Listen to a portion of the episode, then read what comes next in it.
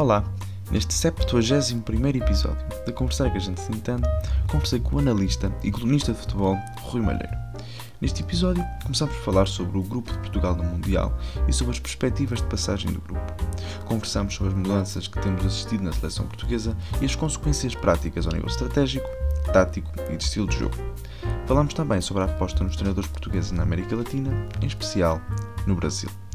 Conversamos ainda sobre o ranking da UEFA, onde a Liga Portuguesa está ameaçada pela holandesa, e sobre as competições europeias.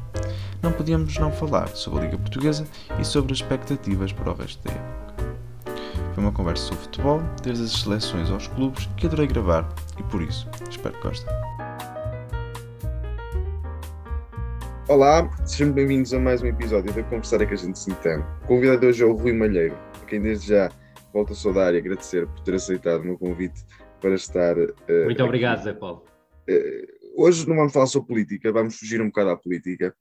Um, vamos falar sobre um dos três Fs. Eu já falei uma vez com o Rui Miguel Tavares sobre futebol e comecei por dizer que era um dos três Fs, era aquele que acarretava mais religiosidade, não era Fátima, mas sim o futebol. é aquele onde temos mais fanatismo.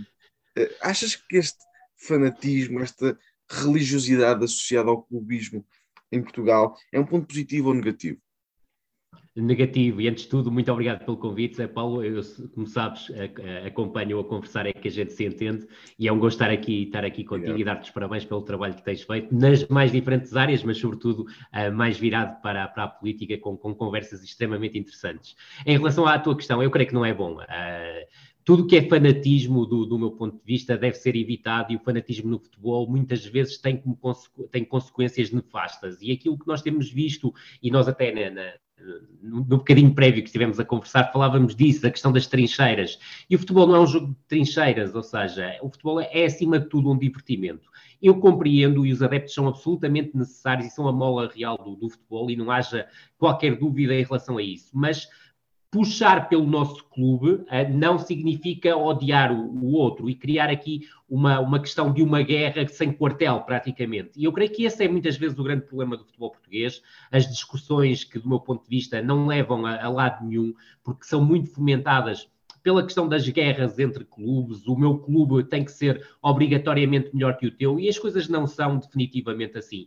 É certo que eu tenho alguma vantagem, porque apesar de ter crescido e tinha clubes quando era, quando era adolescente, ou se quisesse até mais criança até do que, do que adolescente, a minha grande paixão é pelo jogo. Compreendo, obviamente, o lado dos adeptos e volto a frisar o lado dos adeptos do, do amor incondicional ao clube e aí sim de uma certa religiosidade, se quiseres, mas uma religiosidade uh, positiva, eu creio que é interessante. Agora, quando as coisas vão para o lado do fanatismo, aí, do meu ponto de vista, já vai para um lado muito, muito negativo, mas falava de que é a tal questão, o gostar mais do futebol do que dos clubes, que é o meu caso, acabou por me ajudar a ter também uma visão equidistante, sendo que eu, quando era criança e adolescente, tinha clubes, como, como todas as pessoas têm, e mesmo hoje em dia, trabalhando na área de futebol, no futebol português admito que não tenha nenhuma ligação sentimental, porque é o, o futebol que eu mais trabalho, mas a nível internacional, por exemplo, há clubes que eu vejo porque gosto mais do, que, do, do que outros, mas aí num lado mais lúdico, não tanto de observação do jogo.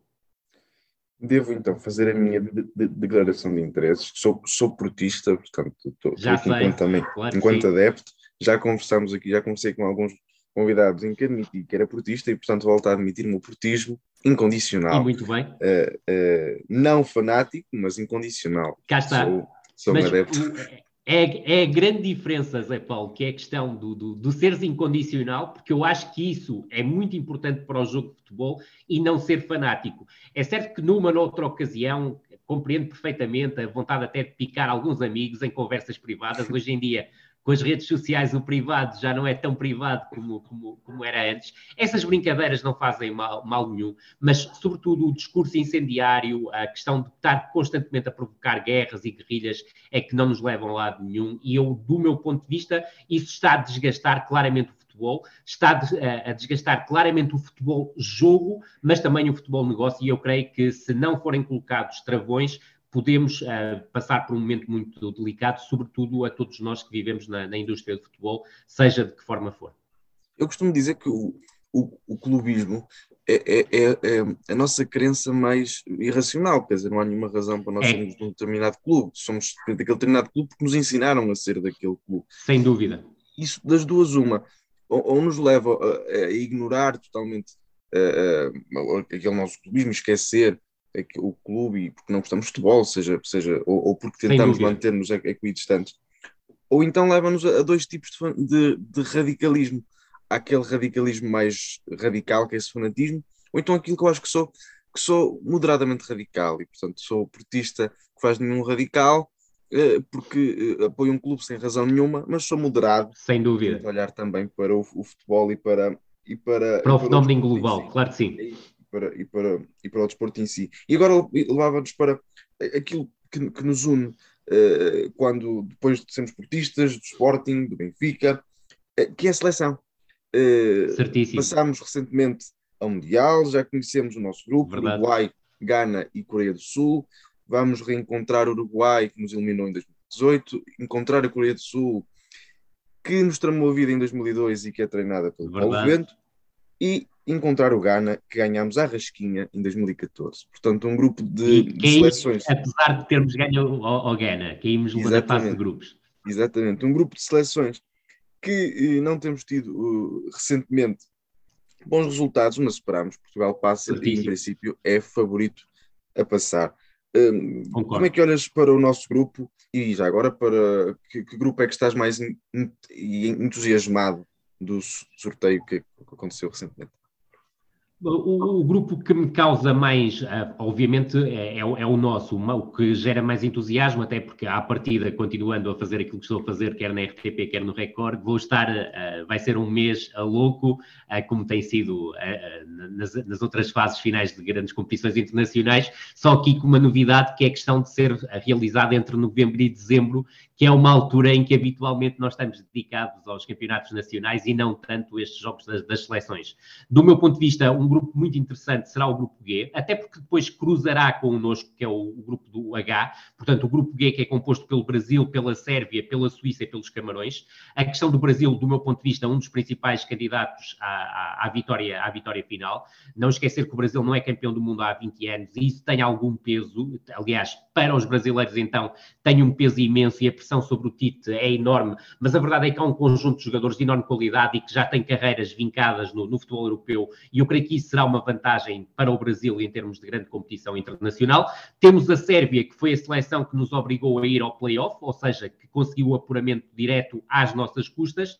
Temos a Suíça, que obrigou a Itália a ir ao play-off, e é uma seleção que neste tipo de competições, por norma, cria sempre dificuldades às maiores seleções, e depois os Camarões que trazem aquela fugosidade do futebol africano, com bons resultados a nível, a nível continental e que veremos que prolongamento é que terão depois no Campeonato do Mundo. Em relação ao nosso grupo, eu creio que há um favoritismo de, de Portugal e do Uruguai. A, a, verdade é que a seleção uruguaia é uma seleção que está em renovação, mesmo apostando em determinados setores numa continuidade, ou seja, Luís Soares e Edison Cavani continuam a ser as referências ofensivas da seleção, ambos estão com 35 anos, ambos estão em fases menos luminosas, se quiseres, das suas carreiras, já mais perto, se quiseres, numa fase descendente, ou até mesmo numa fase descendente, o que tem aberto, por exemplo, no ataque, a porta para muitos minutos de utilização, quer ao Darwin Nunes, que joga no Benfica, quer ao Maxi Gomes, que joga no, no Valência, é um meio-campo já muito diferente daquele meio-campo que nos defrontou em 2018,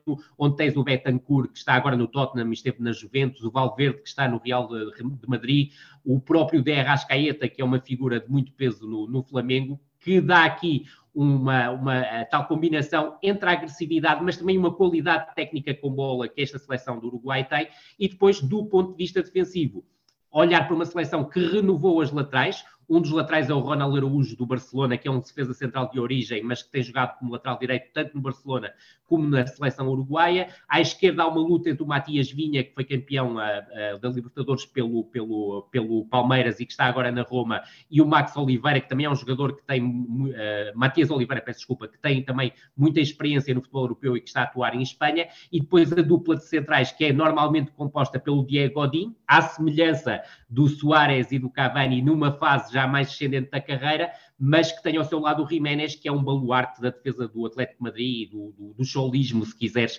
de Diego Pablo Simeone, aos quais se junta ainda o Coates, que por norma é uma alternativa. Em relação à Coreia do Sul, tal como disseste, o tal encontro com o Paulo Bento, que foi o nosso selecionador em 2014 no Campeonato do Mundo e que ganhou então ao Ghana, mas caiu na primeira fase da competição uma seleção muito interessante que representa aquilo que é o paradigma atual do, do futebol asiático, ou seja, uma equipa muito pressionante, uma equipa também com competências em termos de organização defensiva, no seu continente está habituada a assumir um papel dominador, mas a verdade é que na grande competição internacional será, sobretudo, do meu ponto de vista, uma equipa que irá procurar jogar no contra-ataque. A principal referência toda a gente conhece é só no o, o extremo do Tottenham, uh, que creio que será uma clara mais-valia até para a forma de jogar da Coreia do Sul neste campeonato mundo. Há também o Zhuang, o Yuang do, uh, do, do Bordeaux e o Yuang uh, do Wolverhampton, que também são jogadores muito perigosos do, do ponto de vista ofensivo. Há médios também que tratam muito bem a bola. Por fim, o Ghana é a seleção, do meu ponto de vista, mais frágil uh, do grupo de, de, Portugal. Só para teres uma, uma ideia, provavelmente já, já te informaste em relação a isso, a seleção do Ghana, no início deste, deste ano civil, esteve na CAN, foi eliminada na primeira fase da CAN, ou seja, nem sequer passou a fase de grupos, ficou em último lugar no grupo e houve um resultado escandaloso, que foi a derrota com Comoras, que foi completamente uh, imprevista e que levou a, ao despedimento do treinador sérvio Blagojevic, que foi, curiosamente, o treinador que orientou o Ghana em 2010, quando a, equipa, a seleção do Ghana chegou aos quartos de final do, do, do Mundial. Uh, foi substituído por um dos elementos da sua comissão técnica, o Otto Addo, que é curiosamente ganês, de, também com uh, nacionalidade alemã. Ele trabalhou vários anos como jogador no, no, futebol alemão, mas também como treinador. Foi adjunto do Hamburgo, do Borussia de Mönchengladbach, do Dortmund. E tem aqui uma curiosidade, é que é uma seleção com muitos jogadores jovens e, e sobretudo, saliento um jogador de, de 18, 18 anos, que fez agora em março 18 anos, que é o Ishaku, que já é jogador do Sporting, ainda não foi inscrito porque já foi após o fecho de mercado de janeiro, mas é um jogador que já tem estado em Lisboa, tem estado até a trabalhar com o Sporting B, mas para tu veres, há um jogador de 18 anos que é titular nesta equipa do, do Ghana, o extremo direito, o tal Ishaku, da mesma forma que o, o, a referência ofensiva da equipa é o Afena Gier, que é um jogador da Roma, não é titular da Roma, mas a quem o José Mourinho tem dado já também minutos de utilização, jogador de 19 anos, um, a referência ofensiva, o extremo direito com 18 anos, depois também há o Kudus com 20 anos, o jogador do Ajax, que veio do futebol dinamarquês, também muito talentoso, é o médio ofensivo, e depois, no fundo, as caras mais conhecidas são o Tomás Partey, jogador do Arsenal médio centro, um jogador muito importante em termos de, quer do equilíbrio da equipa, quer do desdobramento depois da equipa em momento ofensivo, e um jogador muito inconstante, como é o Jordan Ayew, que joga agora no, no Crystal Palace e que, por norma, parte do corredor esquerdo. E, portanto, fizeste aí um, um retrato do, do, nosso grupo, que convém que Portugal fique em primeiro e que o Brasil faça também Verdade. o seu trabalho, que é para não nos encontrarmos nos oitavos de final. Portanto, convém que Verdade. façam as duas seleções o seu trabalho, que é para estarmos livres de os apanhar, porque em geral não é fácil. É, até porque o Brasil, eh, pentacampeão, quer o Hexa já há uns anos, já lá vão 20 anos desde, a última, desde a última conquista, e este, o retrato da seleção do Uruguai eh, mostra bem que é uma seleção bastante forte e de quem devemos Verdade. e que é possível que ganhe Portugal, e portanto temos que fazer um bom jogo. As outras duas seleções, naturalmente, são mais são mais acessíveis e Portugal tem a responsabilidade Verdade. de fazer. Sobretudo ter em conta que no jogo com a Coreia do, do Sul, a Zé Paulo, é óbvio que, como é o último jogo do grupo, já saberemos mais ou menos quais serão as classificações e a necessidade que cada uhum. seleção terá para a abordagem ao último jogo, mas é sobretudo ter em, em, em conta o facto do Paulo Bento conhecer muito bem a nossa seleção, Obviamente, o Fernando Santos fará esse estudo detalhado do adversário, isso não, não há qualquer dúvida, mas não trabalhou com os jogadores, ao contrário do Paulo Bento, que trabalhou com muitos destes, destes jogadores, e sobretudo terem atenção que eu creio que a Coreia do Sul, nesse jogo, se tiver na luta por um apuramento direto com, com Portugal, será uma seleção muito sagaz a procurar dar-nos a bola para depois explorar o momento da transição ofensiva, ou seja, quando passa a transição ofensiva, a contra-ataque ou ataque rápido. Que, que peso é que achas que terá termos um Mundial no inverno. Nunca aconteceu. Os jogadores vão estar Verdade. a meio de uma época. Uh, uh, não há a questão climática de ser frio, porque é, é na mesma não. muito calor, mas, mas, há a questão de estarmos no meio de uma época, os momentos de forma vão contar bastante. Um, Sem como é que isso pode mudar o rumo daquilo que seria um, um, um Mundial na altura certa do ano? Vai ser algo completamente diferente para, para, para aquilo que nenhum de nós está preparado, ou seja, é muito difícil antever aquilo que vai acontecer.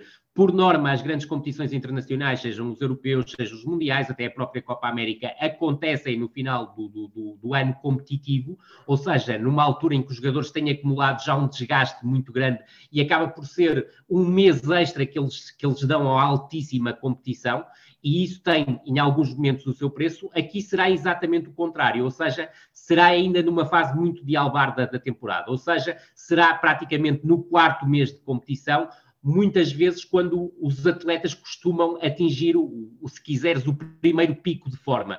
Eu creio que isso poderá ser muito interessante em termos da dimensão competitiva do, do, do Mundial de 2022, ainda que as, as, condições climatéricas ou climáticas uh, podem também ter aqui alguma influência, porque as temperaturas são muito elevadas.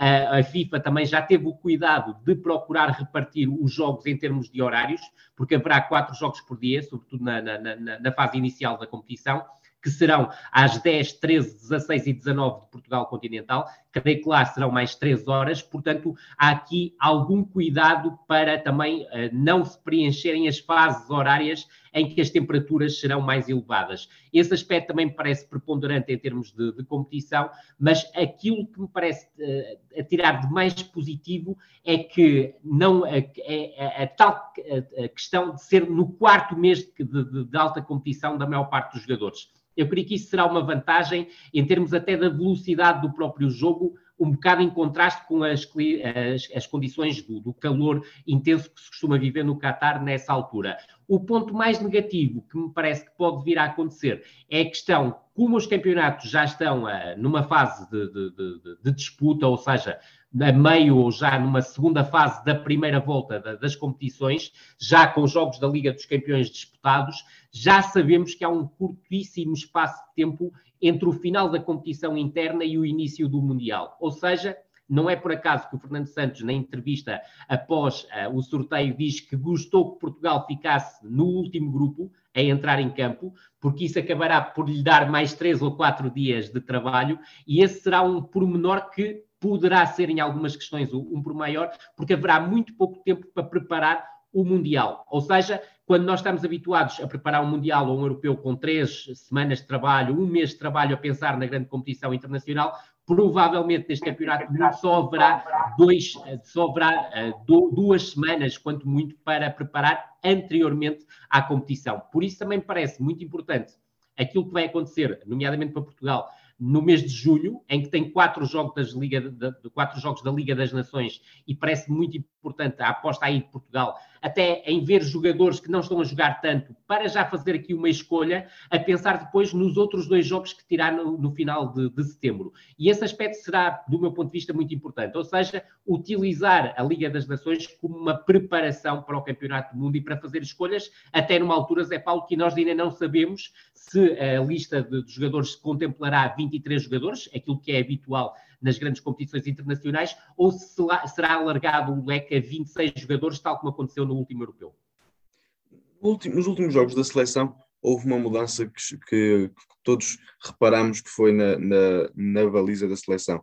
Já há mais de uma década que Rui Patrício tinha tomado lugar da sele, do Certíssimo. lugar de guarda-redes indiscutivelmente e o Diogo Costa apareceu e, e, e ficou com, com, esse lugar, pelo menos nos últimos dois jogos. Estamos a falar de uma questão de circunstância ou há mesmo uma, uma, uma, uma mudança eh, na baliza de Portugal?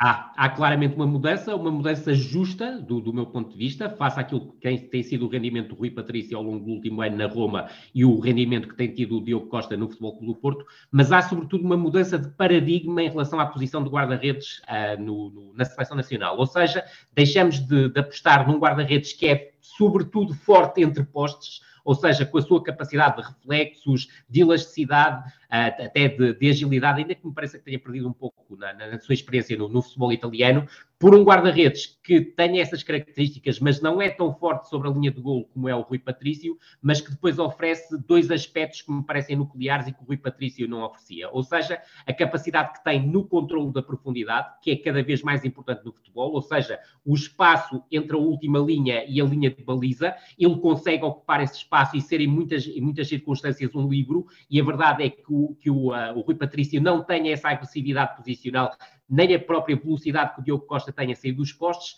e depois um pormenor, que do meu ponto de vista também é um por maior, que é a questão do jogo de pés. O Rui Patrício não é um especialista no, no jogo de pés, enquanto o Diogo Costa é um guarda-redes que se sente muito confortável em termos de construção, e basta ver que nestes dois jogos que fez, diante da Turquia e da Macedónia do Norte, praticamente não falhou um passe. E quando falo em não falhar um passe, Falo não só a nível do passe curto, ou seja, das combinações com as defesas centrais, mas de um aspecto que ele é muito importante a fazer, tanto no Futebol Clube do Porto, como foi agora na Seleção Nacional, que é o passe longo direcionado aos corredores laterais, que muitas vezes diz uma primeira mudança, se quiseres, do corredor de jogo e que é muito importante, sobretudo para uma seleção que muitas vezes aproveita a tal transição ofensiva para chegar às zonas de finalização. E a verdade é que os dois golos diante da Macedónia surgem em lances desse, desse tipo, ou seja, Portugal passou a grande parte do jogo em ataque posicional, mas acaba por marcar os dois golos a transformar a, a transição ofensiva, se quiseres, em num dos lances em contra-ataque e no, num ataque rápido.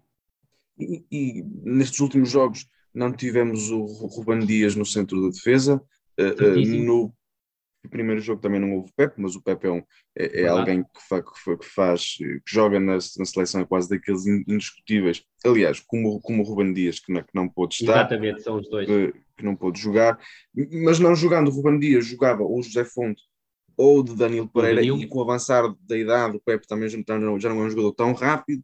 O José Fonte também não é um jogador tão rápido, o Danilo também não é um jogador assim tão rápido no centro da defesa até que ponto essa, essa posição quase de livre que o Diogo Costa acaba por fazer muitas vezes ajuda à retoma defensiva da equipa quando está a subir? Sem dúvida. É o ponto crucial, Zé Paulo. É exatamente isso. O controle da profundidade passa também exatamente por isso. É procurar defender um bocado mais alto, mas tendo em conta as limitações em velocidade que falavas, e a verdade é que nenhum dos quatro defesas centrais habitualmente utilizados na seleção nacional é particularmente rápido. Apesar de tudo, o Pepe ainda é capaz de ser o que tem mais capacidade de deslocação numa, numa, numa primeira aceleração, e a verdade é que já tem, já tem 39 anos, já chegará ao Mundial muito perto de completar 40, 40 anos, e cá está, é a diferença entre teres um guarda-redes que não te sai da baliza, ou praticamente não te sai da baliza, mesmo sendo muito forte sobre a linha de golo, e um guarda-redes que te garante esse controle da profundidade, ou seja, que te protege as costas dos defesas centrais,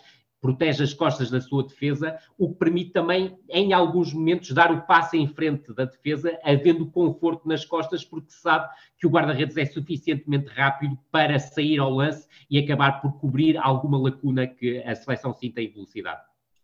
Nestes últimos dois, nestes últimos dois jogos, do meio campo para a frente a equipa que jogou no 11 inicial foi a mesma, uh, uh, mas em, em, ambos os jogos acabou por se discutir se o Ronaldo devia ou não devia ter saído. A verdade é que foi dois jogos em que esteve apagado, mas não deixa de ser verdade. o Ronaldo. Uh, havia, devia haver uma melhor gestão do, do, do Cristiano Ronaldo ao longo dos jogos, possibilitando que inclusive fosse saindo, que não é uma coisa que aconteça muito na seleção. Não acontece mesmo ou, que ele, ou ele deve ficar até ao fim porque pode inventar sempre alguma coisa? É verdade, é que ele pode inventar sempre alguma coisa, mas há um aspecto que me parece essencial até para começarmos essa discussão. Eu acho que Cristiano Ronaldo ainda continua a ser o melhor número 9 da seleção portuguesa. Ponto final em relação a essa questão. Agora, aquilo que me parece, independentemente do lance que, que marca o primeiro gol diante da Macedónia, em que faz a assistência para o Bruno Fernandes num papel de altruísmo, claro, ainda que me pareça que ele naquela altura tinha dois defesas da, da, da Macedónia à frente, e eu acho que ele sentiu percebeu que possivelmente através de uma aceleração não os conseguia bater e foi inteligente oferecer o passe para o Bruno Fernandes. Agora, aquilo que me parece é que o, o Cristiano Ronaldo tem que perceber e obviamente com o auxílio da, da, Seleção Nacional e de todo o corpo técnico da Seleção Nacional, que cada vez mais o seu habitat é a área. É aí que ele é claramente diferenciador, porque continua a ser um dos melhores definidores do mundo, se não mesmo ainda o melhor definidor do mundo, através do remate. E a verdade é que para a história do futebol, Cristiano Ronaldo será, do meu ponto de vista, talvez o melhor definidor da história através do remate continua a ter características muito ao encontro desse perfil, ou seja, o avançado que define na zona da área. Agora, quando o Cristiano Ronaldo procura fazer muitas coisas, vir atrás, combinar as entrelinhas, procurar também alguns movimentos na profundidade, onde já não é tão forte como era antigamente, eu creio que acaba por se perder um bocado. E aquilo que me parece é a especialização definitiva do Ronaldo como, como número 9 ser absolutamente determinante, até para haver maior conforto ao, em redor do Cristiano Ronaldo. É óbvio que o Cristiano Ronaldo é absolutamente idolatrado pelas bancadas. Eu tive a oportunidade, a, a, por estar em trabalho, de assistir ao Portugal-Turquia no estádio e muitas vezes grita-se mais Cristiano Ronaldo do que Portugal, algo que eu não entendo, confesso, apesar de perceber toda a idolatria que possa haver em relação ao Cristiano Ronaldo, mas creio que a seleção nacional está acima de, de qualquer, de qualquer jogador. Mas a verdade é que me parece que o Cristiano Ronaldo continua a ser indiscutível como o número 9, mas tem que perceber que o seu papel é cada vez mais área. Em relação à questão que tu, que tu tocavas, em relação à, à, questão de nunca sair, eu creio que uh, também há momentos em que terá que sair e terá que perceber a necessidade que a equipa está acima do Cristiano Ronaldo e que não é o Cristiano Ronaldo, apesar de tudo o que lhe devemos, e é um, é um dos maiores jogadores da história do futebol português, um dos dois maiores, para muitos o melhor, para outros comparado com o Eusébio, uh, poderá haver aqui alguma, alguma disputa, mas se nós olharmos aquilo que foi, obviamente, a conquista de troféus, a, a, era que os dois vivem, eu creio que é injusto até haver uma comparação. Ou seja, para mim, Eusébio é o melhor jogador português do século XX e Cristiano Ronaldo é o melhor jogador do século XXI. É uma era moderna de futebol em que tens, os jogadores têm uma dimensão ultragaláctica, temos redes sociais, no tempo do Eusébio não havia, e isso faz toda a diferença. Eusébio também foi impedido de jogar fora de portas, e isso também conta em termos de afirmação internacional de um jogador, mas até há esse aspecto, é que o Eusébio, sem sair de Portugal, ele depois só acabou, a, fez a fase final de carreira nos Estados Unidos, conseguiu ser ainda hoje uma figura internacionalmente reconhecida. E, por exemplo, recordo-me que há uns anos, antes da morte dele, ele teve uma deslocação a, a, a Londres, a, desculpa, a Liverpool, a Everton, ao, ao Goodison Park, onde jogou no Mundial uh, 66 e todo o estádio aplaudiu de pé. Portanto, havia também, mesmo sendo um jogador que teve uma carreira ligada ao Benfica e à Seleção Nacional, numa fase em que a Seleção Nacional nem teve muitos êxitos, além do êxito que nos ajudou a ter com o terceiro lugar no Mundial de 66, a dimensão estratosférica que o Eusébio acaba por ter num período sem qualquer tipo de, de rede social. Mas voltando atrás, e para rematar, eu creio que sim, que há momentos em que faz sentido o Cristiano Ronaldo sair, até porque há jogadores que estão ali à espreita e que merecem uma oportunidade de jogar e de jogar mais tempo. Falo concretamente do João Félix, falo concretamente do Rafael Leão e até mesmo do André Silva, que se vêem cortados de minutos, porque o Cristiano Ronaldo aparentemente tem que jogar sempre os 90 ou 94 ou 95 minutos de um jogo de futebol. Nos últimos, nos últimos jogos que jogamos, nestes últimos dois jogos, Portugal jogou sem trinco assumido, nos últimos, uh, no último europeu, tínhamos jogado com dois trincos. Um, Certíssimo. Que mudança é que houve e o que é que isto faz, o que é que isto muda nas dinâmicas defensivas de Portugal e ofensivas também? Sem dúvida. Muda principalmente na dinâmica ofensiva, porque temos mais capacidade para ter bola, temos mais capacidade para assumir o domínio sobre o jogo e o controle sobre o jogo com bola, que era algo que nos faltava, sobretudo quando jogávamos com dois médios de perfil mais defensivo, muito bem definidos por, por ti como trincos, fosse o Danilo com o Palhinha, fosse o Palhinha com o William ou o Danilo com, com o William. Apesar do William de, ser, de ser, ter características, diria, com mais virtuosismo do ponto de vista técnico e no passe do que os outros dois jogadores que, que eu citei. Agora, com João Moutinho no papel de 6 ou com o Rubén Neves no papel de 6, e eu continuo a achar que o Rubén Neves é o melhor jogador para, para, para jogar nessa posição, na posição 6, e recordar que ele não esteve presente porque teve uma lesão com certa gravidade no Wolverhampton. Esperemos que ainda há tempo de recuperar em junho para estar presente na Liga das Nações, para não perder o comboio para o Mundial, porque seria muito, uma, do meu ponto de vista, seria uma baixa de muito peso na seleção. Mas, sobretudo, foi isso. Eu creio que, que Fernando Santos uh, prometeu-nos, uh, após a derrota com a Sérvia, que ia uh, refletir. E essa reflexão de quatro meses e alguns dias que, que Fernando Santos teve, entre, que mediou a partida com a Sérvia e os jogos do play-off diante da Turquia e da Macedónia, fizeram com que o Fernando Santos pensasse que era importante uh, pôr de parte o paradigma que nos levou ao, ao, êxito mais retumbante do futebol português, a vitória no Europeu 2016, ou seja, aquela equipa com uma organização defensiva coriácea e que procurava jogar no erro do adversário e atacar no momento certo os erros que, que os adversários consentiam, uh, para passar a ter, ser uma seleção mais ao encontro daquilo que é o perfil dos, dos seus jogadores, porque estamos a falar de umas das gerações mais. Uh, qualificadas do ponto de vista técnico da, da árvore genealógica do, do, futebol português, e eu creio que fez sentido este repensar e esta mudança de paradigma, porque com isto João Moutinho, Bruno Fernandes e Bernardo Silva ocuparam o corredor central, Portugal foi muito mais capaz de ter bola, muito mais capaz de fazer a bola circular entre os três corredores, e ainda por cima nós temos laterais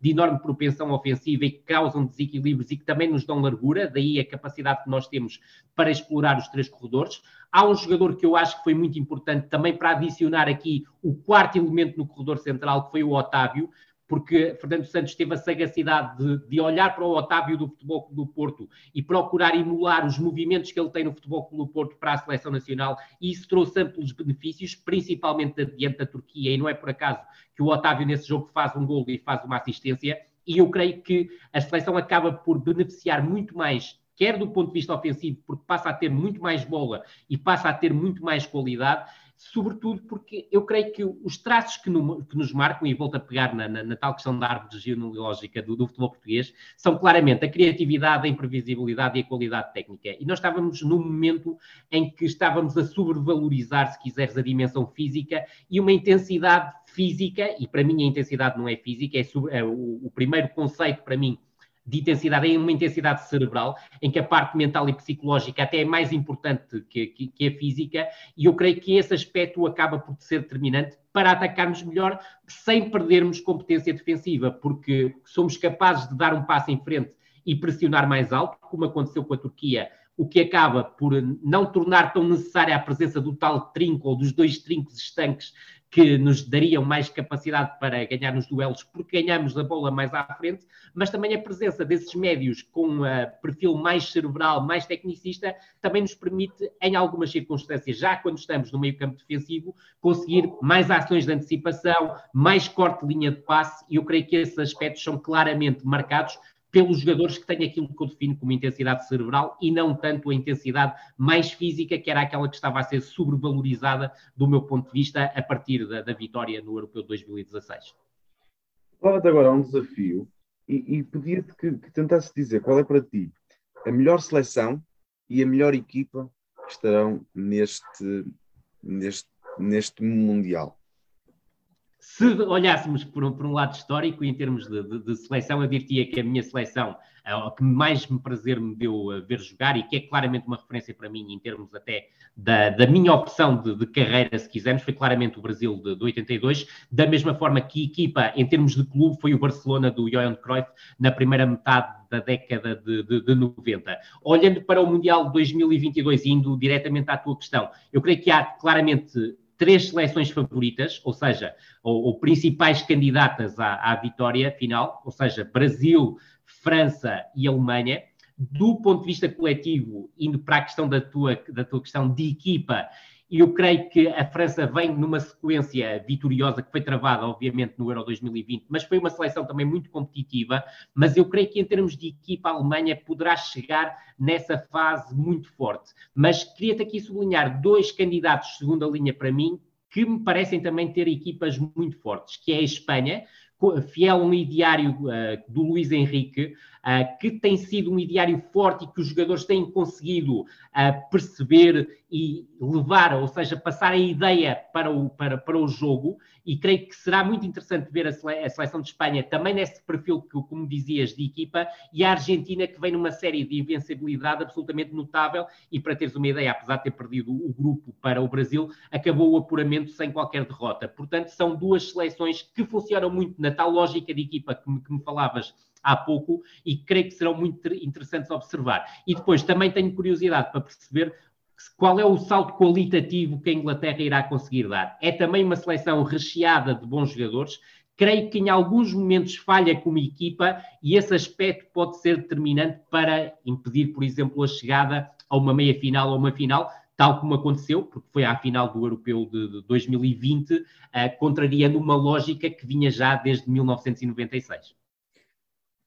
Das seis seleções que falaste, todas elas já foram vencedoras do, do, do, do Mundial. Isto faz com que o Mundial seja menos imprevisível que o Europeu. Mais vezes podemos esperar seleções que nunca ganharam possam ganhar, ou neste Mundial podemos esperar de Portugal e da Bélgica que invertam esse, esse paradigma.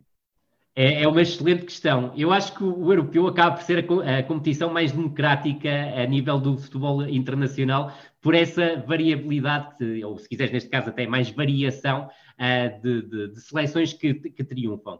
A verdade é que o Mundial é para muitas seleções, e sobretudo, nomeadamente as, as sul-americanas, é vista como um objetivo que dura quatro anos, ou seja, mal acabe o Mundial de 2022, eh, o Brasil e a Argentina já estão a pensar no, no Mundial de 2016 e os adeptos também, no caso, os adeptos, os torcedores brasileiros e os índios uh, argentinos. Mas a verdade é que, como é uma competição em que as expectativas acabam por ser mais altas, em que também, se, se, quiseres, tem um histórico que vem desde 1930 e o histórico do europeu é mais recente, já vem, só vem da década de, de 60, portanto, há aqui uma diferença que também ajuda a que a, a, variabilidade de campeões do mundo nesta altura já não possa ser muito grande. Do meu ponto de vista, a Bélgica já não é a seleção tão forte como, como vinha sendo nas competições anteriores, foram competições em crescendo, agora creio que poderemos estar a assistir a um momento em que a Bélgica poderá entrar num ligeiro decréscimo que tem a ver com o facto da maior parte dos seus jogadores chegarem a uma fase dos 30, 32 anos. Eu continuo a achar o Kevin De Bruyne um jogador absolutamente incrível, mas, por exemplo, o Eden Hazard, em termos de clubes, praticamente não joga há dois anos, e esse aspecto é absolutamente nuclear em termos de afirmação, se quiseres, internacional. Veremos como é que chegará ao Campeonato do Mundo. E a seleção portuguesa, pegando até numa, numa analogia que, do, ao, Fernando Santos, que é a diferença entre ser favorito e ser candidato. Eu creio que Portugal poderá ser um candidato de segunda linha, mas a afirmação de Portugal como candidato da segunda linha passa, do meu ponto de vista, por manter o ideário que mostrou diante da Turquia e da Macedónia do Norte, reforçá-lo nos seis jogos na Liga das Nações e apresentar-se assim no Campeonato do Mundo. Ou seja, não fazer uma marcha atrás e não voltarmos àquele plano em que priorizamos a organização defensiva coriácea, aquilo que tu dizias ainda há pouco, da questão de jogarmos com dois trinques, ou seja, dois médios de perfil defensivo, de jogarmos permanentemente na expectativa.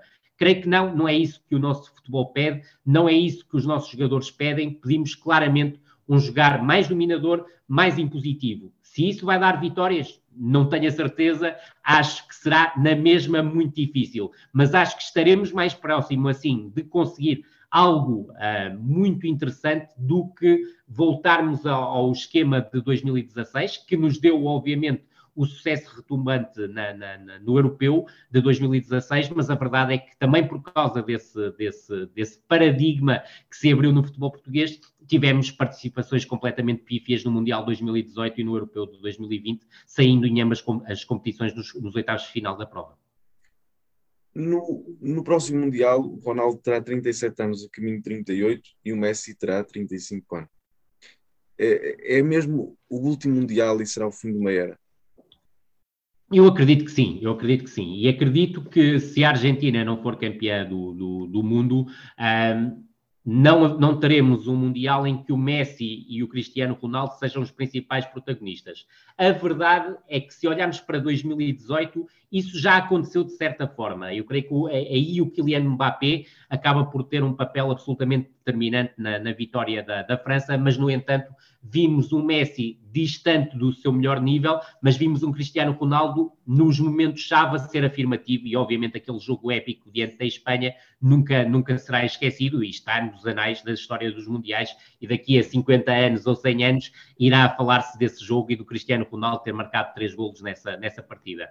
Eu creio que vai haver uma passagem de testemunho. A passagem de testemunha tem sido feita através dos prémios FIFA, que para mim não valem muito, mas a verdade é que já indiciam que há um conjunto de príncipes a quererem tornar-se reis. Nunca, não creio que nenhum deles atingirá o patamar absolutamente superlativo, acima do absolutamente superlativo, que o Messi e o Cristiano Ronaldo atingiram, mas a bola de ouro do próximo ano, se o Mundial contar, a seleção que vencer, e se tiver a França, o Mbappé como protagonista, o Brasil, Neymar, ou quem sabe até Vinícius Júnior como protagonista, uma Alemanha que poderá ter vários jogadores, peço desculpa, como protagonistas, imaginemos um Kai Havertz, por exemplo, entre outros jogadores, o Thomas Muller, que ainda poderá ser um protagonista do, do, do campeonato do mundo sem qualquer, sem qualquer margem para dúvida. No caso da Inglaterra, imaginemos um Phil Foden ou um Harry Kane a surgirem em grande plano de destaque. Eu creio que o sucesso coletivo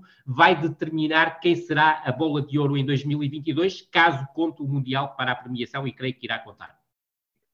E deixando agora o Mundial, se calhar no rumo ah, da E até deixa-me só para complementar, Isso. Eh, só para termos uma ideia, até em termos de Liga dos Campeões, quer o Messi, quer o Cristiano Ronaldo, em 2021, 2022, já estão fora da principal montra do, do internacional, pelo facto do Paris Saint-Germain e do Manchester United terem sido eliminados nos oitavos de final. E desculpa Sim, e, é uma, e é uma realidade que temos assistido cada vez mais, é o Messi e o Ronaldo serem cada vez mais cedo da Liga, da Liga dos Campeões nos últimos Sem anos. Sem dúvida nenhuma. E, e fugindo agora ao Mundial, e, é possível que isto nos volte agora ao Mundial ou, ou às seleções, mas agora entrando nos clubes, nós temos assistido nos últimos anos a um sucesso de treinadores portugueses no Brasil e que leva quase a que os, a que os clubes brasileiros tentem os treinadores uhum. portugueses uh, como, como chaves de ouro, como chaves da sorte para que, para que, para que voltem a ganhar. Vimos o caso de Jorge Jesus, Vimos o caso da, de, do, do Abel com da duas Libertadores, vimos dois casos menos, menos bem sucedidos, com o João de Ferreira e com o Ricardo Sapinto, mas agora vemos o Vitor Pereira, Luís Castro e, e, e, também o caso do Paulo Souza no Verdade. Flamengo. Ou seja, há uma aposta no Brasil de, do treinador português. O que é que os treinadores portugueses oferecem ao futebol brasileiro que, que antes o futebol brasileiro não tinha?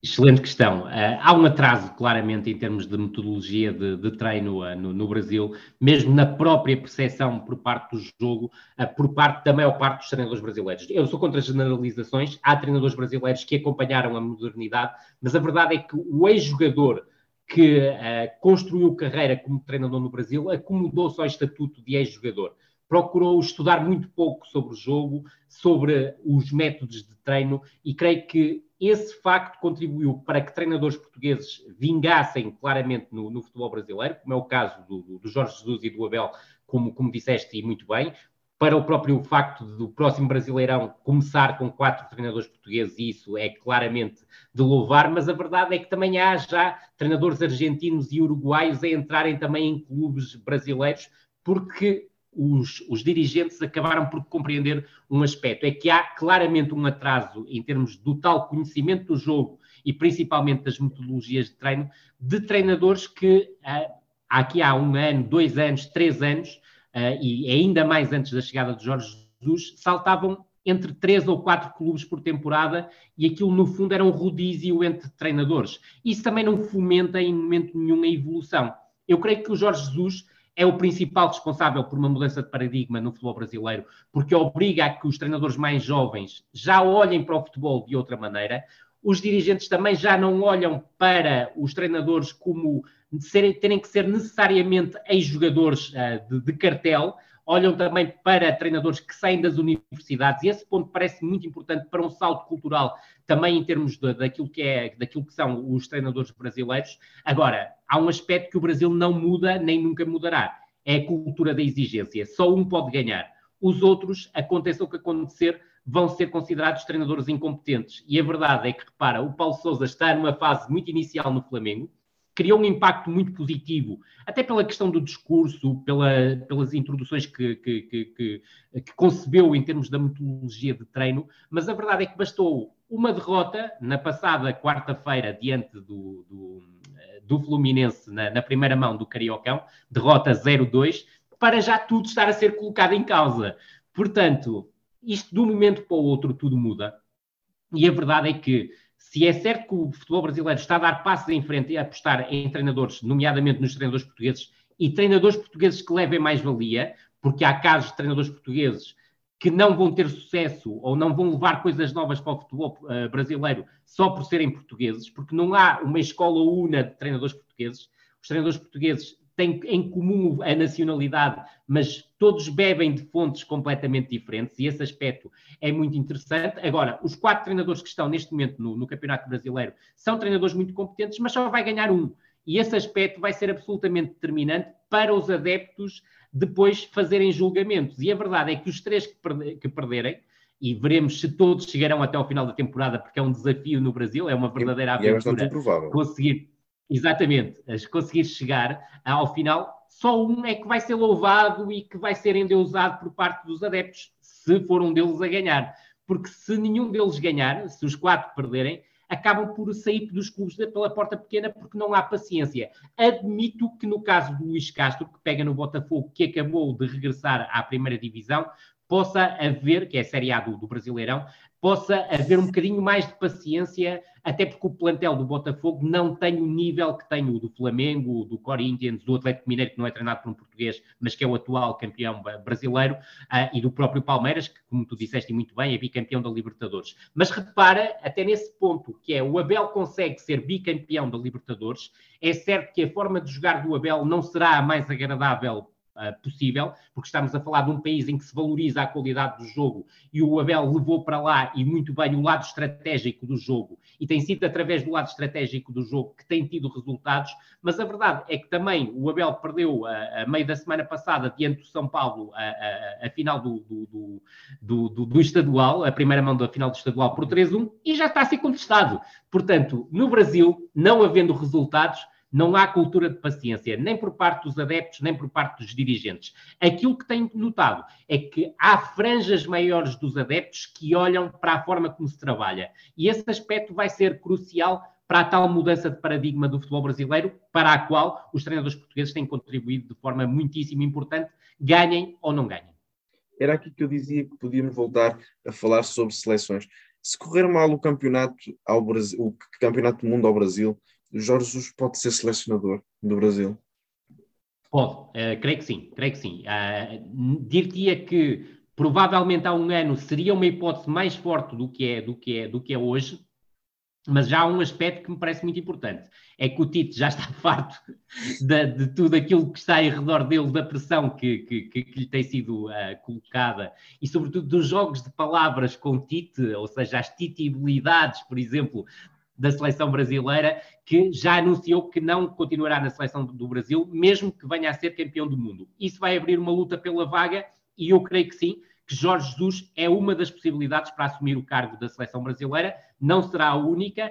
Teremos também ter em atenção que não há tradição no Brasil de haver técnicos estrangeiros no comando da seleção e veremos se esse paradigma também poderá ser alterado com a, com a chegada de Jorge Jesus à seleção do Brasil. No entanto, no imediato, aquilo que me parece mais provável é que o Jorge Jesus uh, se farte de esperar, ou seja, ele tem contrato com o Benfica até, até, até maio, que ainda é válido, mas uh, maio, mês de maio está a chegar e admito que ele não consiga esperar até o final de dezembro para tomar uma decisão e muito provavelmente regressará ao futebol de clubes, seja no Brasil, até porque será sempre o primeiro candidato no caso de uma eventual chicotada, seja na Arábia, onde tem mercado, ou até, quem sabe, no, no mercado português, onde apenas lhe falta treinar o Futebol Clube do Porto.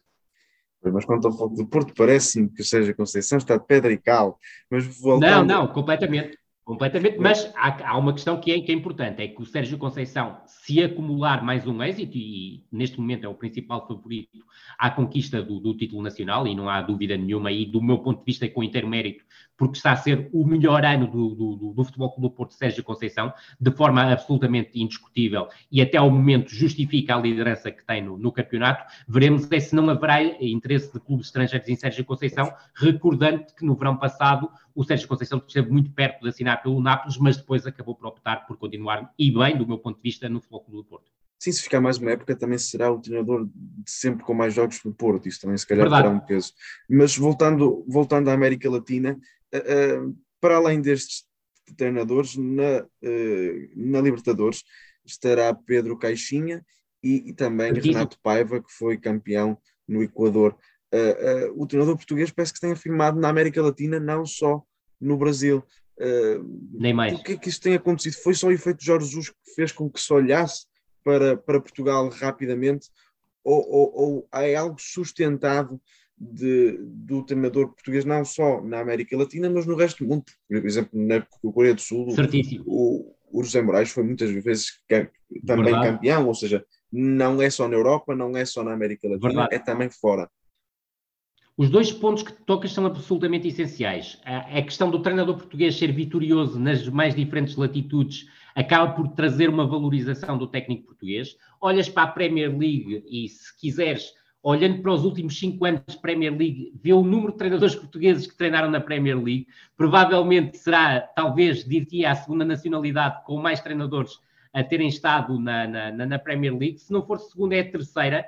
Tal, poderá haver ali um equilíbrio com, com, com, com, os alemães, creio, mas andarão ali muito perto. Se olharmos para os últimos cinco anos, é, é, ela por ela, é taco a taco, e cada vez mais perto, até em algumas situações, dos treinadores ingleses, que cada vez perdem mais espaço em termos da, da Premier League. E esse aspecto é, é importante, porque nestes países todos que nós falamos, o segundo campeonato, na maior parte deles, é Premier League, porque é o campeonato mais internacionalizado de todos uh, e mais internacional de, de, de, todos, e isso tem impacto. Mas, obviamente, as conquistas dos treinadores portugueses e, sobretudo, o caso concreto de Jorge Jesus em 2019, da conquista da Libertadores, da conquista do título brasileiro, e agora o Abel com duas Libertadores consecutivas, torna o treinador português tremendamente apelativo. Deixa-lhe também uma, uma nota. O Pedro Caixinha teve sucesso como treinador no México, uh, apesar de ser América do Norte e Centro, há uma proximidade entre, entre, entre os países e também o, o, tornou apelativo para o mercado argentino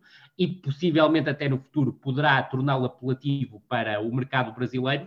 E volto a referir, se estes quatro treinadores, um deles tiver sucesso, ah, e o, o Abel será continuar a ter sucesso, não será ter sucesso, não fiques nada admirado que a porta do futebol brasileiro continue a abrir-se para treinadores portugueses, mas salientar aqui também, porque, porque fizeste esta ressalva e é um ponto que me parece muito importante, o Renato Paiva teve a sua primeira experiência numa primeira liga uh, como treinador uh, no Equador e levou o Independente Del Valle a um título conseguido com, toda, com todo o merecimento. Sim, e, e, isso é verdade, não foi muito falado em Portugal, mas é, mas é sempre algo de, de, de, de, relevar. Olhando, olhando ainda para o, para o, o campeonato português, é, é, nós temos é, o campeonato holandês à perna, ao nível do ranking, uhum. já não é o campeonato russo, mas é, é a divisa holandesa, que com a saída do, dos pontos de há cinco anos, é possível que, uh, se o Braga e o Benfica não fizerem uma grande performance europeia, o campeonato holandês para o ano esteja à nossa frente, o que tem implicações não para o ano, mas no Exatamente. Um, que ilações devemos tirar daqui? Há dois anos era a Rússia, agora a Holanda. Constantemente falamos sobre o tempo de jogo que não há em Portugal e a falta de ritmo competitivo que isso acarreta depois nas competições europeias. Que, que ilações devemos tirar para mudanças na, na, no, no nosso campeonato?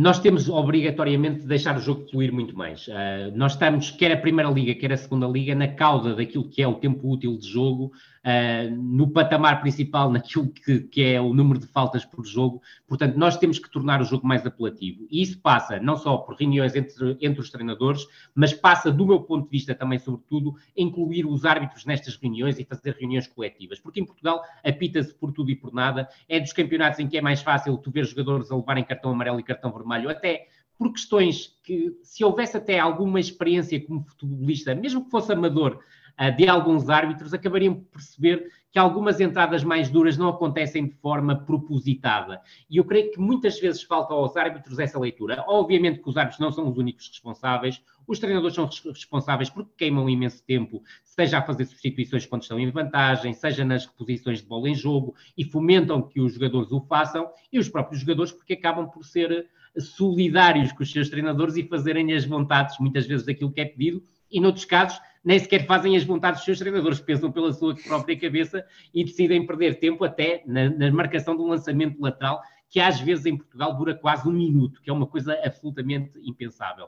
Em relação à questão da Holanda, há um aspecto que me parece crucial, e por acaso eu tive a oportunidade de falar na altura, ou seja, praticamente no início da, da, temporada, que é a questão da Liga das Conferências. Nós não termos conseguido entrar na Liga das Conferências, até porque seria difícil, pelo estatuto de não cabeça de série, por exemplo, do, do Passos Ferreira, o que dificultou muito a chegada do Passos Ferreira, porque teve que defrontar com o Tottenham, e também a questão do Santa Clara, que esteve quase a conseguir chegar lá, mas teve que passar por três eliminatórias e na última também não era cabeça de série fez com que Portugal não tivesse representantes na Liga das Conferências. É bom porque houve sucesso do Benfica e do Sporting na Liga dos Campeões. O Futebol Clube do Porto não teve tanto sucesso, ao contrário de anos anteriores, mas foi para a Liga Europa. O Sporting Braga conseguiu manter-se na Liga Europa, mas a verdade é que se o futebol português tivesse representante na Liga das Conferências, um ou mais, poderia chegar mais longe nas competições. E é isso que tem acontecido ao futebol holandês. Se nós olharmos para a última eliminatória, creio que eram quatro clubes eram holandeses quatro. na Liga das Conferências e tudo a somar, juntamente com o desempenho brilhante do Ajax na, na, na Liga dos Campeões. Mas só para teres uma ideia, o PSV Eindhoven, e muito possivelmente o, o, o, futuro treinador do Benfica é o atual treinador do, do, do, PSV Eindhoven, Roger Schmidt, esteve na Liga dos Campeões, onde foi eliminado pelo Benfica no, no play-off de acesso, esteve na Liga Europa e caiu para a Liga das Conferências e neste momento está nos quartos de final da Liga das Conferências. Portanto, há aqui uh, um conjunto de situações que permite ao futebol, ou neste caso, à, à, Holanda pontuar mais do que Portugal. E cá está, é certo que estamos numa situação de limbo, mas a verdade é que irá acontecer certamente algo muito parecido à Holanda do que nos está a acontecer a nós nesta temporada, que é com mais clubes na Liga dos Campeões, depois terá dificuldade em impor-se na Liga das Conferências, salvo alguma alteração que venha a ter o formato da Liga das Conferências. Então, achas que, que, que é justo uh, uh, os pontos de vitória na Liga das Conferências e na Liga Europa ser o mesmo que na Liga dos Campeões, eh, Não. em primeiro lugar. E, e, achas que é que faz sentido o formato da Liga Conferência? Certíssimo. Eu creio que a Liga de Conferências acaba por fazer algum sentido porque aumenta o peso da Liga Europa. Uh, só nesse sentido, ou seja. Uh, eu, confesso que achava piada que... é um formato mais tipo taça das taças. Acho que seria mais Percebo, interessante. Concordo, concordo, inteiramente contigo. Concordo inteiramente contigo. Seria esse o formato que eu, eh, que, eu, que eu adotaria. E, aliás, se quiseres, isto é só meramente a minha opinião, eu creio que as competições uh, europeias eram muito mais interessantes quando os campeões jogavam a Liga dos Campeões, quando os vencedores das, taça, das taças disputavam as taças das taças e quando os segundos, terceiros e quartos classificados estavam na Liga Europa. Obviamente, percebo o lado de, de, negócio do futebol, o lado económico do futebol, e começou-se por abrir a tal exceção de começarem a entrar os segundos classificados das principais ligas europeias e tornar a taça dos campeões cada vez menos uma taça dos campeões. Isso agora ainda é mais visível quando já tens quartos classificados e até aconteceu uma coisa absolutamente surreal, creio que foi em 2000, eh, ou 2000, 2000 ou 2001, quando o Bayern Leverkusen chega à final Sim. da Liga dos Campeões sem nunca ter sido campeão da Bundesliga. Isto é uma coisa absolutamente absurda. Uh, portanto, eu defendia um formato que fosse muito mais justo a esse nível. O que é que acontece com tudo isto, Zé Paulo? É que ao preterir os campeões dos, do, dos, países que estão no ranking vi, do, vigésimo lugar ou quinquagésimo, qualquer coisa, lugar, tu vais ter que arranjar uma nova competição porque depois precisas dos votos deles para, para, para seres eleito presidente da UEFA, e é muito este jogo de interesses que leva ao surgimento de uma Liga das Conferências. Agora, eu creio que o formato da Liga das Conferências poderia ser muito melhorado. Estou de acordo contigo. Uh, eu creio que a recriação da taça das taças seria uma, uma, uma opção muito, muito interessante, mas sou-te muito sincero, não acredito que haja qualquer recriação uh, buscando o passado, obviamente. Acredito é que possa haver criações a pensar no futuro, e não, não, estou a falar apenas da questão da Superliga Europeia que surgiu e que felizmente os adeptos derrubaram, mas o formato do, da nova Liga dos Campeões está praticamente a nascer e vai ser cada vez uma competição mais elitista, em que vão estar menos clubes uh, dos campeonatos pequenos e mais clubes dos campeonatos uh, top 5, se quiseres. Sim, era isso. A, a taça das taças traria de novo aquela ideia dos mais pequenos podem chegar lá, não é? E nós há 20, há 20, e poucos anos temos uma final da Taça Portugal do Beira-Mar do Campo Mairense, portanto, Certíssimo. um deles estaria na Taça das Taças, portanto, seria algo, seria algo, algo marcante.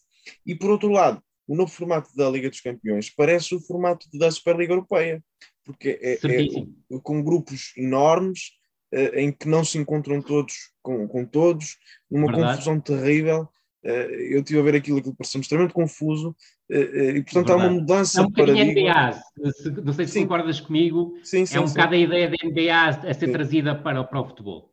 Não, não é com, com, conferência este e oeste, mas é com duas Verdade. conferências também.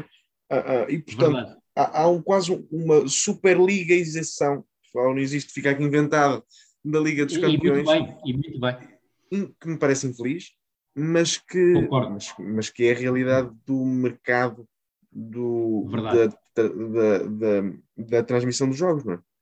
Sem dúvida nenhuma. O mercado está acima de tudo no futebol. Eu não sou favorável, obviamente, a essa, essa, essa, essa ideia. Compreendo determinados aspectos, porque, obviamente, estou em 2022 e sei que, que realidade vivo. Ah, agora, custa-me ver o futebol cada vez mais mercantilizado e cada vez haver menos paixão pelo jogo, por muito que te vendam que é tudo, é o futebol com talento, é o futebol com paixão mas são palavras que são atiradas para o ar para ficar bem. Não é isso que, que, que, o futebol é hoje. Ou seja, é um futebol cada vez menos justo, cada vez menos igualitário, se quiseres, cada vez mais desigual. desigual e eu creio que isso uh, vai acabar também por ter consequências, porque as grandes ligas vão se tornar ainda mais fortes e as pequenas ligas vão viver num autêntico manual de sobrevivência com uma única saída: vender jogadores, e perdoa-me a expressão porque eu também não a gosto muito de utilizar, mas vender passes de jogadores para as grandes ligas europeias vai ser o manual de sobrevivência, ou vai continuar a ser, ainda de uma forma mais rígida, o manual de sobrevivência dos clubes nacionais. Sim, e, e voltando até àquilo que começamos a falar de, do, de alguma irracionalidade, de alguma uh, incondicionalidade no apoio a um clube, faz com que eu, politicamente um liberal, esteja do lado da defesa de que, a, de que a Superliga não faz, não faz sentido pela paixão ao jogo, pela paixão ao, ao, ao Sem dúvida alguma. E, e, à, e, ao, e ao desporto e à história do desporto em si, que fez com que em Inglaterra, por exemplo, os clubes nascessem da forma que nasceram. Eh, Nem mais. O, o, no caso, do, por exemplo, do Manchester United, em que era um clube de ferroviários, e portanto isto, isto, isto, tem sempre o peso e convém, e convém que não seja, que não seja esquecido. Eu também te digo, apesar de, de, de ter obviamente opiniões políticas e, e, e, bem fortes, a verdade é que não é o meu lado político que me levaria obviamente a ter a mesma decisão, a pensar nisso. É exatamente a mesma perspectiva que tu tens. É a forma como os clubes foram, foram fundados, o respeito ao futebol com F maiúsculo, que foi o futebol que foi criado, e, sobretudo, respeitar os clubes e não haver aqui diferenciação. Porquê é que aquelas grandes ligas são as, as, maiores ligas? Porque têm mais dinheiro. Não me parece justo, porque eles já têm o dinheiro das próprias ligas, das formas como elas conseguem vender esses grandes campeonatos, e eu creio que as grandes competições internacionais de clubes poderiam servir, isso sim, para aproximar as, as ligas médias ou as ligas pequenas dos, das ligas grandes, porque isso traria dinheiro para os próprios campeonatos, não só para os clubes específicos que estão na luta por essas competições. Olhando só agora para, para terminarmos para o campeonato português, uh, o Porto leva já uma vantagem considerável para os jogos que faltam, o Sporting Certíssimo. está cada vez mais segundo, o Benfica, o terceiro lugar também parece que não é, que não é alcançável pelo Braga, e portanto parece que já temos mais ou menos uma ideia daquilo que será o campeonato e Deus queira que Porto acabe em primeiro lugar.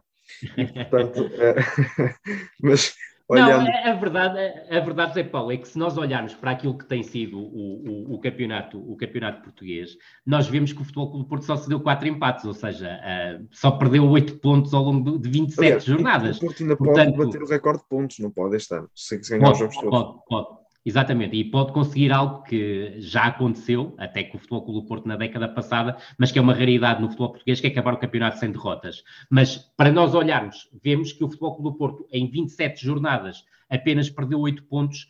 Será pouco provável que em 7 jornadas que faltem uh, perca mais que 6 pontos e perdendo esses 6 pontos que o Sporting uh, ganhe os jogos todos. É verdade que ambos os calendários tem eh, jogos de algum grau de dificuldade, principalmente o Futebol do Porto, que vai a Braga, vai a Guimarães e vai a Alvalade, mas muito sinceramente, admitindo que o Futebol Clube do Porto possa perder um jogo, tenho já sérias dúvidas que o Futebol Clube do Porto perca dois jogos até ao final do campeonato.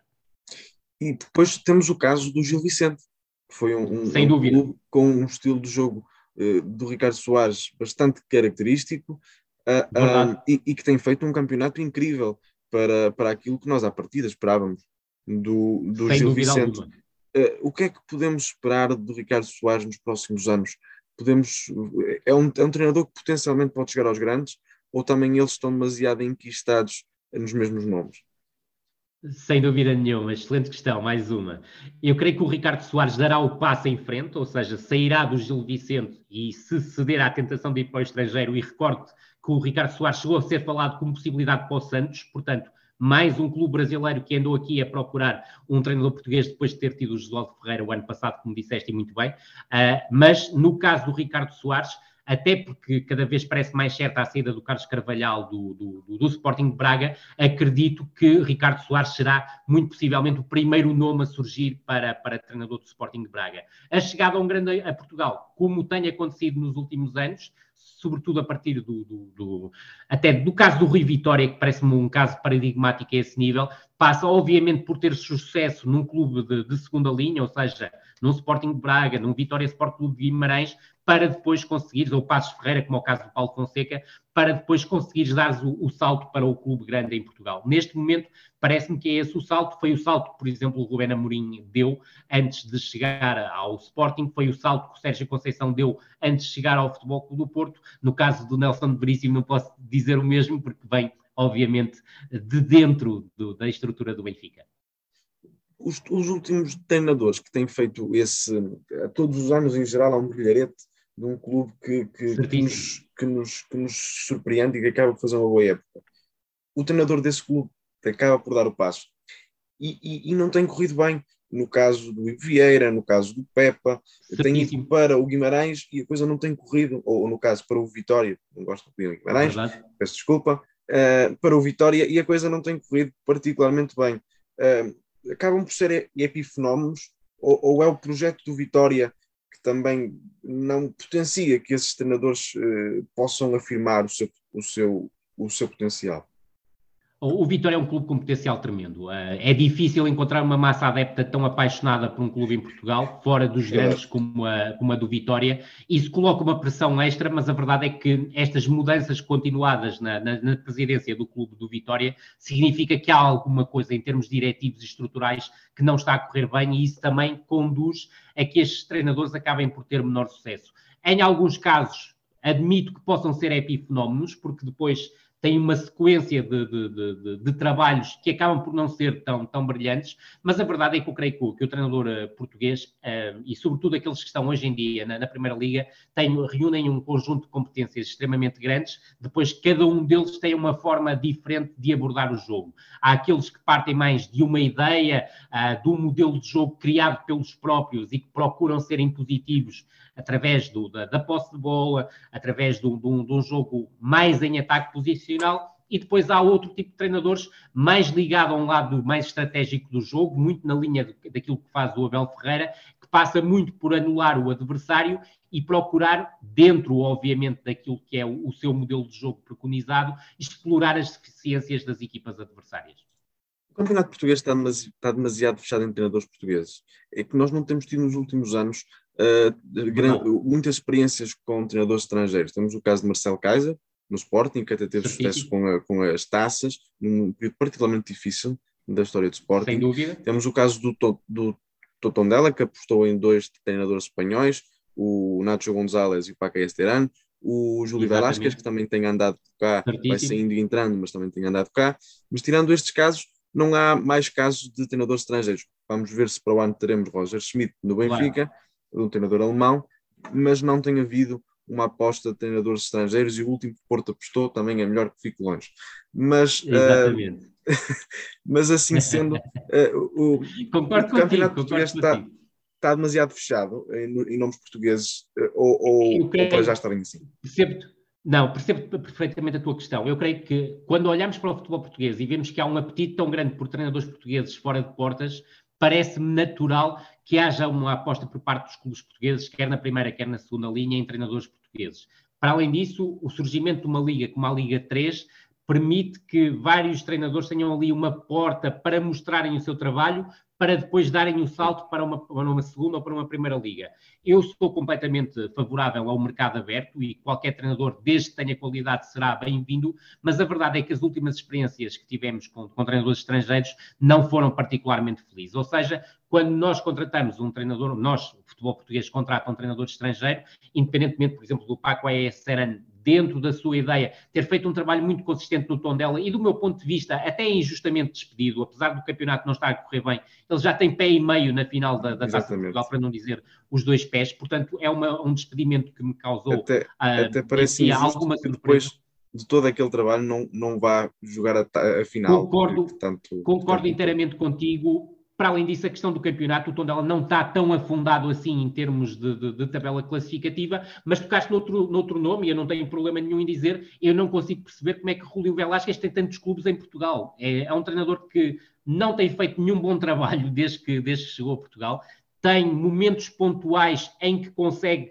fazer alguma coisa, uh, ter ali algum aspecto positivo, mas foi um treinador que até chegou a Portugal com uma ideia uh, de um futebol ultra ofensivo, de querer ser dominador no meio campo adversário, a cometer alguns erros também por causa disso, e no Marítimo a sua última experiência era um treinador ultra defensivo, portanto nem ele sabe muito bem que tipo de futebol nos está a vender e este vender entre aspas. Portanto, eu acho que quando o treinador estrangeiro é de qualidade, é muito bem-vindo. Se o treinador estrangeiro não tiver nada a acrescentar, e desculpa, obviamente é esta a minha opinião, mas eu acho que, por exemplo, o Julio Velasquez não tem absolutamente nada a, acrescentar ao futebol português, nem na primeira divisão, nem na segunda divisão, eu creio que não faz sentido contratar um treinador estrangeiro. Há treinadores na Liga 3, no Campeonato de Portugal, que merecem uma oportunidade e acho que nunca devem ser fechadas as portas a quem mostra trabalho, mas a quem falta, por exemplo, uma oportunidade na segunda liga ou na primeira liga. Acho que não deve haver receio em apostar em treinadores jovens.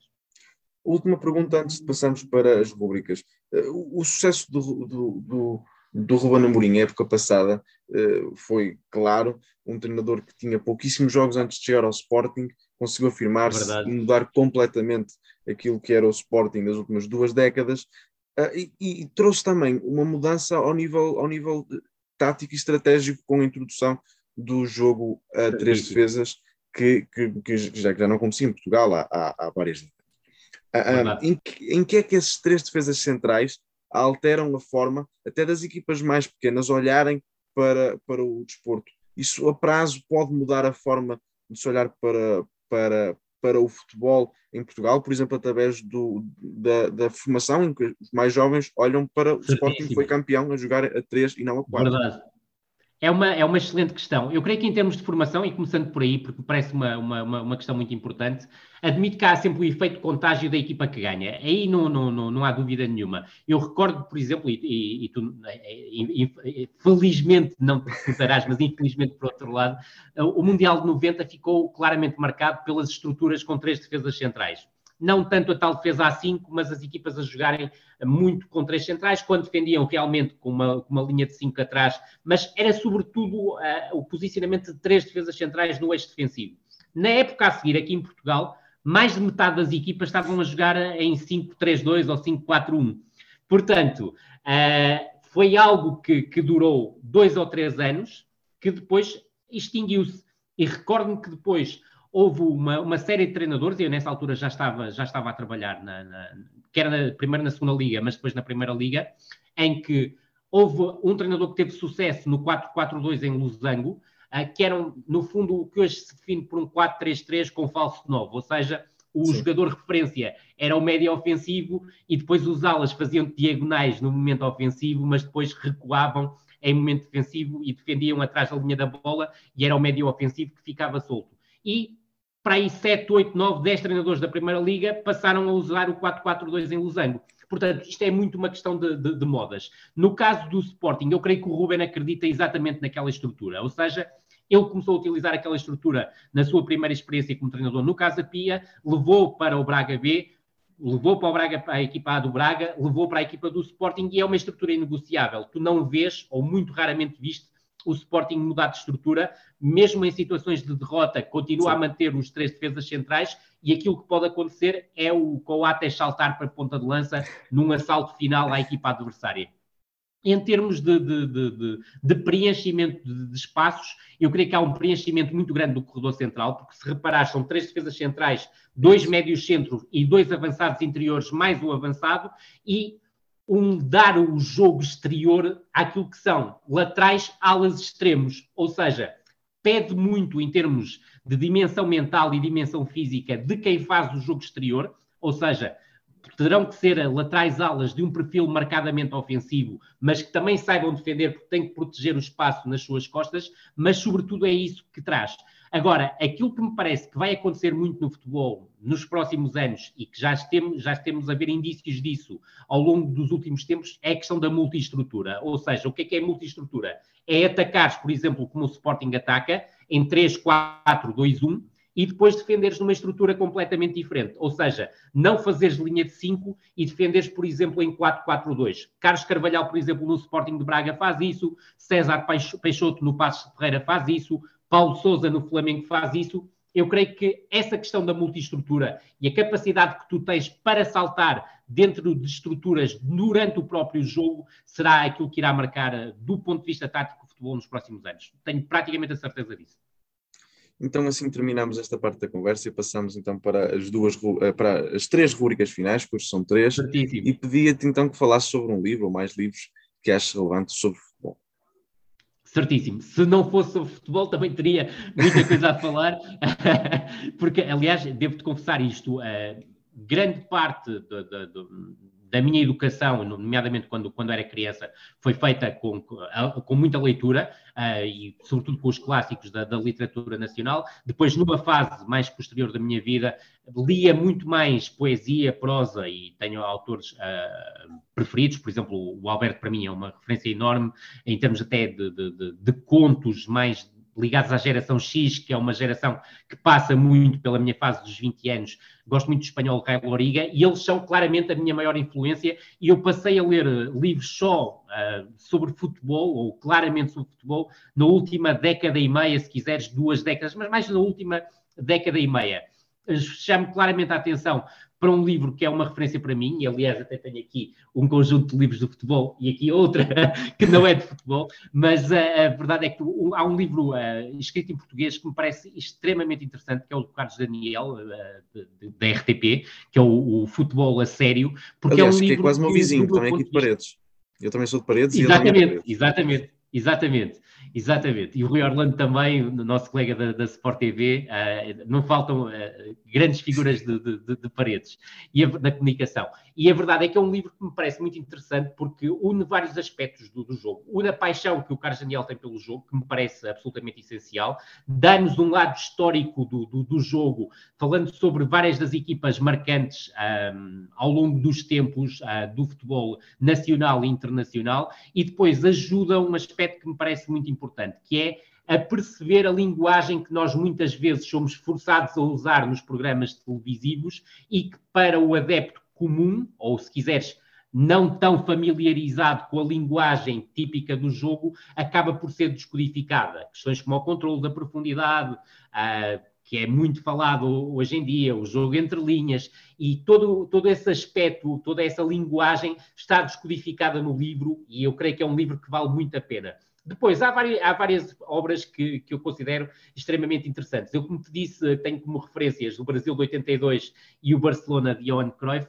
Tenho ali dois livros do Johan Cruyff muito interessantes, a sua biografia, a autobiografia, e também um livro que é A Minha História, porque é um, é um livro, a minha filosofia, porque mostra claramente todo tipo de opções que o, que o, que o Johan Cruyff tomou como treinador, ou seja, desde a, da, das opções do ponto de vista estrutural, do ponto de vista dos, dos dobramentos táticos, da própria escolha dos jogadores por posição, ele explica o que é que queria de, em cada posição do jogador, o que eu acho interessantíssimo. Depois também tenho duas obras de culto sobre o Brasil de 82, uma especificamente sobre o Brasil de 82 e outra a biografia do Andrew Doney do, do Sócrates, que é um dos meus jogadores preferidos, não mesmo o meu jogador preferido de sempre uh, que também é extremamente valiosa, mas tenho aqui uma, uma play de, de livros de futebol extremamente interessantes e vencedores. Falo também, e, e estava-me a esquecer, da impressão da, da pirâmide de Jonathan Wilson, um, um, escritor inglês e jornalista inglês, que eu creio que todos os livros que ele escreve são extremamente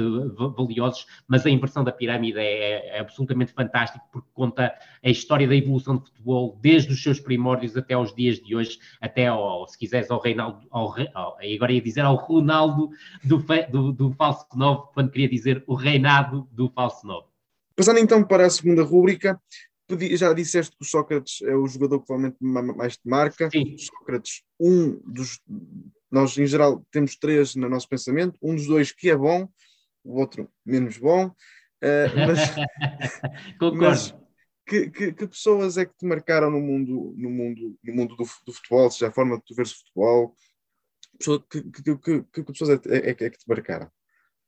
Eh, as minhas, eh, terei quatro principais referências, isto eh, partindo de um paradigma internacional. É o Brasil de 82, portanto, o Tele Santana acaba por ser o selecionador, acaba por ser alguém que, que eu segui muito a sua carreira ainda hoje vou ver muitos jogos, quer do, do, do Brasil de 82, quer do São Paulo, que ele leva ao bicampeonato mundial no início da década de 90, curiosamente ganhando uma final ao Barcelona do, do Cruyff. Dentro da seleção do Brasil de, de 82, gosto muito do Sócrates. O Sócrates é claramente, juntamente com o Maradona, mas principalmente até o Sócrates, por, pelo lado ainda mais politizado do que o, do que o Maradona, acaba por ser alguém que, que, que, me marca muito e a própria história de vida dele e a, e a morte excessivamente precoce uh, acaba também por, por, por, marcar bastante. Gostava também muito do, do, Zico, porque era um médio ofensivo, criativo, com uma habilidade notável para, para, também para, para jogar futebol, mas o, o toque de bola do Sócrates, por ser um jogador alto, esguio, magrinho, e depois com uma facilidade em tocar de calcanhar e estabelecer associações através do calcanhar, era absolutamente brutal. Depois, obviamente, o Maradona, eu, eu, sou de uma geração que é claramente marcada pelo, pelo Diego Armando Maradona e por tudo aquilo que, que o envolve, uh, dos momentos mais altos em que leva a Argentina ao colo no Mundial de 86, onde já numa fase em que estava claramente mais debilitado do ponto de vista físico, mesmo assim, contra toda a Itália, menos Nápoles, contra ele, leva a Argentina à final do Mundial de 90, o próprio ressurgimento em 94, com aquele controle antidoping um bocadinho manhoso, se me é permitida a, a expressão, por parte da, da FIFA, depois, obviamente, há a questão do, do, do ocaso, a sua passagem também como, como treinador e todo o lado social e político que o envolve também eh, parece uma personagem absolutamente rock and roll dentro do, do, do futebol, ah, com bastante, bastante intelecto. Depois, a minha maior referência a nível internacional, claramente Johan Cruyff, porque a minha visão de jogo é claramente influenciada por, por ele.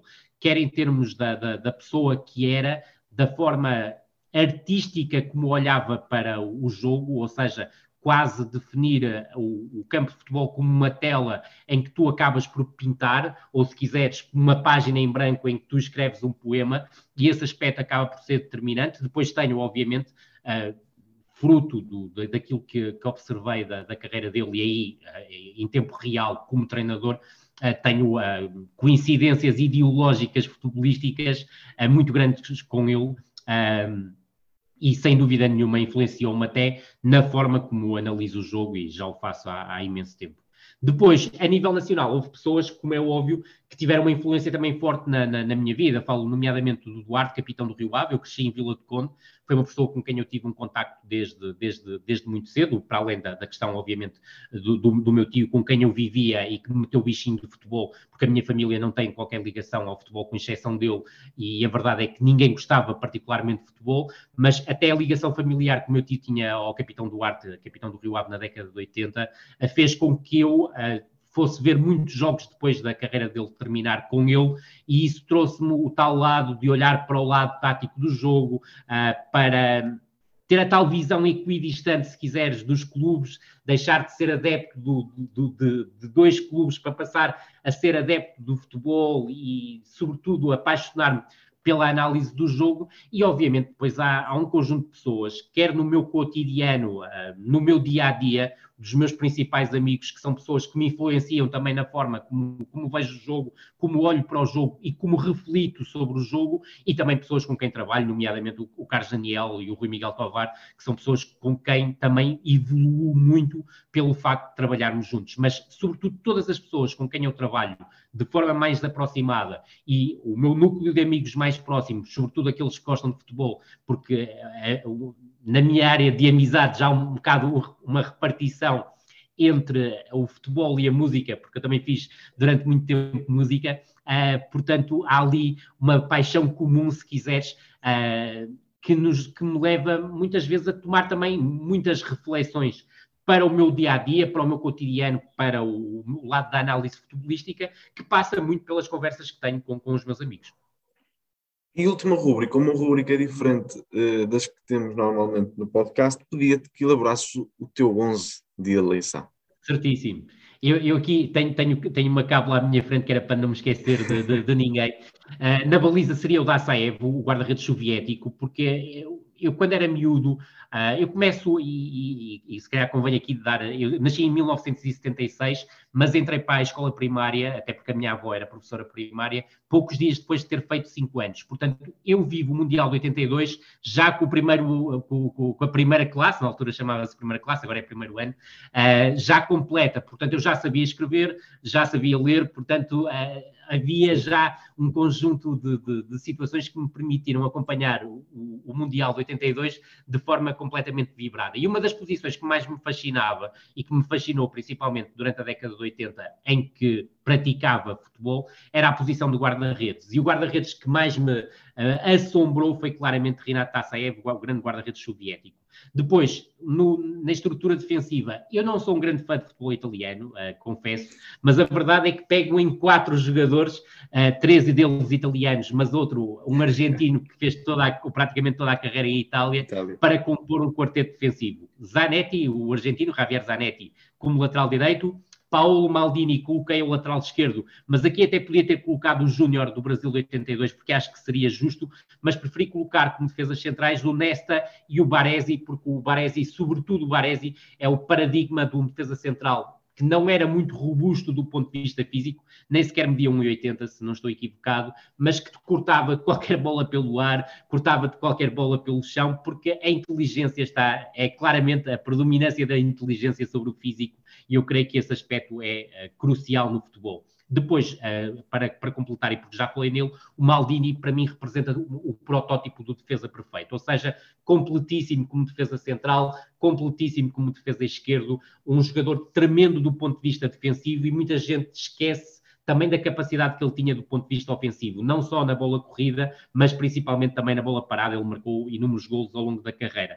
No meio-campo, e deixa-me também dizer que eu não escolhi nenhum jogador português de propósito, optei por escolher 11 jogadores estrangeiros, Sim. porque uh, se colocasse aqui jogadores portugueses iria cometer injustiças, mas também não tenho problema nenhum em assumir que os meus grandes ídolos no futebol português foram é, o primeiro, o Fernando Chalana, e também Rui Jordão, Manuel Bento e, uh, e, Carlos Manuel, porque sou muito ligado à geração do Europeu de 84, e depois na década de 90 o meu jogador preferido era o Paulo Sousa, porque tinha uma identificação muito grande, uh, e depois até tive a felicidade de trabalhar com ele, mas isso já anos mais tarde, mas uh, tinha uma identificação muito grande porque jogava como número 6 e procurava ser um 6 construtor, que copiava muito das suas, da, da, das suas características, ainda obviamente com as minhas limitações técnicas, muito distante, obviamente, da qualidade do Paulo Souza. Como médio defensivo, escolhi o Fernando Redondo, Poderia ser aqui o Paulo Souza também, mas o Redondo foi um jogador que me marcou pela elegância que tinha a jogar futebol. Ou seja, muito a perspectiva que eu tenho do médio defensivo. Ou seja, não precisa de ser um monstro físico, e apesar disso, até o Fernando Redondo era robusto fisicamente, mas não usava o físico para se impor, utilizava, cá está, mais uma vez, o cérebro para se impor, fazendo a bola circular com uma facilidade tremenda, com pormenores técnicos inabituais no médio de características defensivos, e o Fernando Redondo é claramente um dos jogadores que mais marca. Depois escolhi um quarteto de apoio a uma referência ofensiva. A referência ofensiva, digo já que era uma escolha difícil, mas optei pelo Romário, pela forma como fazia passes para a baliza, o que distingue-o de, de outros goleadores. Mas a verdade é que também o lado uh, subversivo do Romário uh, diria que também acaba por fazer a diferença, ou seja, um jogador que não precisava muito de treinar para fazer a diferença, e depois é tal questão. É, a, capacidade com que ele zigue-zagueava perante os defesas e depois definia a, a um toque com passes a, para a baliza era absolutamente impressionante. Depois, o quarteto de criativos, o Sócrates e o Maradona eram referências incontornáveis, já tinha falado do Zico e acrescento aqui o Agi, porque o Agi é um jogador que me marca, até pela sua própria fisionomia, que não era uma fisionomia de um jogador de futebol, um bocadinho na, na, na a imagem do Maradona, tinha peso a, a, mais, mas depois tinha uma capacidade técnica absolutamente invulgar, uma capacidade de remate fora da área absolutamente extraordinária e tinha algo que me parecia absolutamente incrível, é que com o Pedro Barbosa no futebol português falou-se muito do falso lento. O Agi era o verdadeiro, era o verdadeiro falso lento do futebol, porque a verdade é que ele era pesado, mas quando tinha a bola nos pés, ele conseguia fazer acelerar o jogo, quer pela forma como combinava, quer pela forma como conduzia. Portanto, é este o 11 que, que construí. Uh, podia acrescentar aqui outros jogadores, como é óbvio, mas também não quero ser uh, maçudo. Aqui está o 11 o teu 11 de eleição e assim terminamos mais um episódio da Conversar que a gente se entende. Obrigado, Rui, por teres aceitado o meu convite para estar aqui hoje. Eu é que agradeço e entendemos-nos um bem. Foi um gosto. E para a semana estarei aqui com mais um convidado. Até lá. Muito obrigado.